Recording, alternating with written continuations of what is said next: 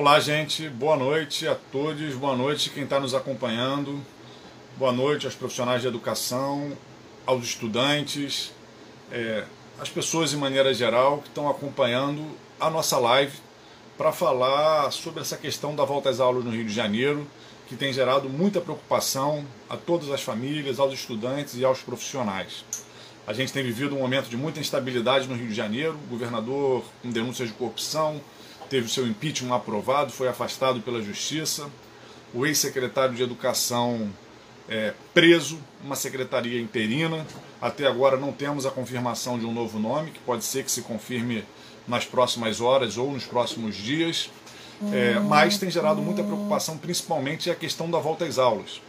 Hoje eu fiz uma intervenção no plenário da LERJ, é, depois de conversar com várias pessoas do CEP, depois de conversar com a ADERJ, com a Associação de Diretores do Rio de Janeiro, que trouxeram para a gente uma preocupação que a gente vem acompanhando desde o início da pandemia com essa questão de qual é o calendário de volta às aulas. É, a gente viu que o governo do estado tinha publicado um decreto prevendo a volta às aulas no dia 5 de outubro para os anos finais no ensino fundamental e no ensino médio. Então, o governo do estado estava prevendo o retorno às aulas presenciais no dia 5 de outubro para o nono ano do ensino fundamental e para o terceiro ano do ensino médio. Hoje, conversando com diretores do CEP e com a ADERJ, a gente recebeu a informação de que as escolas sequer receberam recursos para adaptar a sua estrutura e comprar equipamentos de proteção individual. A gente tem defendido desde o início dessa pandemia de que o ideal é retornar quando houver vacina o governo do estado tinha afirmado que só voltaria quando a pandemia estivesse na bandeira verde. E agora começou a construir uma volta com a bandeira ainda no amarelo e sem as escolas se prepararem, com o secretário preso, com uma secretária interina e com a completa falta de planejamento. A nossa posição é uma posição muito firme. Voltar nessas condições significa expor estudantes, profissionais e familiares ao risco de morte significa aumentar a possibilidade da curva de contaminação no estado do Rio de Janeiro. Por isso, nós somos contrários a essa volta. Infelizmente, volta que também está se dando no município de Niterói, onde o prefeito Rodrigo Neves definiu a volta da rede privada para a partir da próxima semana no ensino médio. Mais uma medida perigosa quando o estado do Rio de Janeiro tem aumento no número de casos e aumento no número de mortes. Então, agora que a gente já está aí com bastante gente nos assistindo, eu vou ser bem objetivo e dizer o que aconteceu no dia de hoje. Após conversar com diretores do CEP e com diretores de escola, a uhum. gente é, interveio na questão, né, na ordem do dia da Alerj, fez uma questão de ordem cobrando que fosse suspenso o uhum. calendário de retorno às aulas no dia 5 de outubro.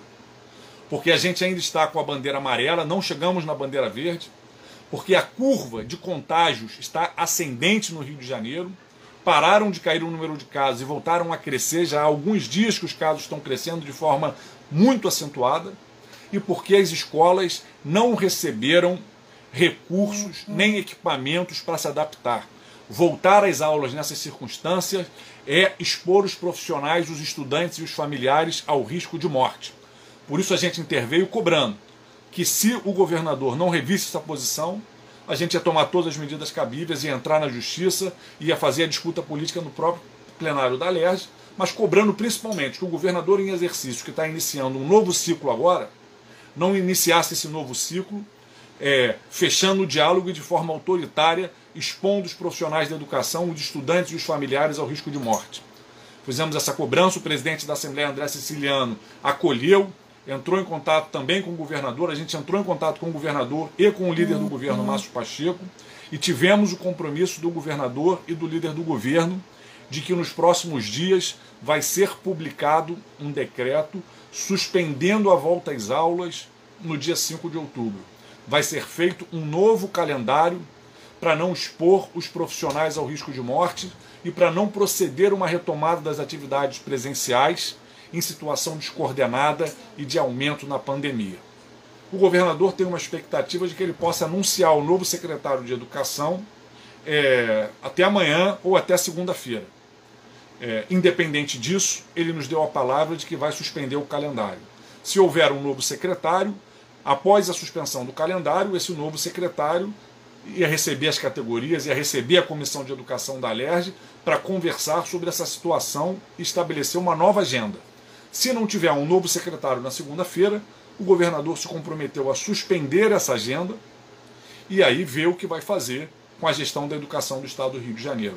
Esse é o informe que eu gostaria de compartilhar com os profissionais de educação que nos contactaram, que mais uma vez confiaram na gente, a gente é, se empenhou para conseguir modificar esse quadro e levar o novo governo a adotar uma postura de maior diálogo com é, os setores da educação e não proceder a essa política criminosa de querer voltar às aulas expondo profissionais e estudantes ao risco de morte. Seguimos na luta em defesa da escola pública, em defesa da vida, porque a gente vai trabalhar muito para recuperar o ano letivo, para que os estudantes que estão sendo prejudicados por essa política irresponsável que o ex-secretário Pedro Fernandes desenvolveu, de fazer a aula online que só uma minoria tem acesso, quebrando a rede estadual ao meio, nem ao meio, mais de 70% não estão tendo acesso às aulas online, a gente vai trabalhar para recuperar isso.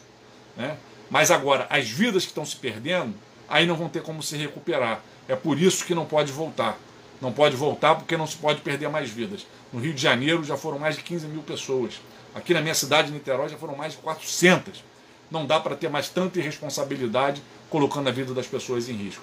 Estamos juntos, seguimos na luta, vamos continuar cobrando até essa portaria é, suspendendo a volta às aulas ser publicada e vamos cobrar que haja diálogo para que haja planejamento, para garantir o direito à educação dos estudantes, o direito à vida e condições de trabalho digna dos profissionais e de toda a sociedade. Valeu, gente. Tamo junto na luta.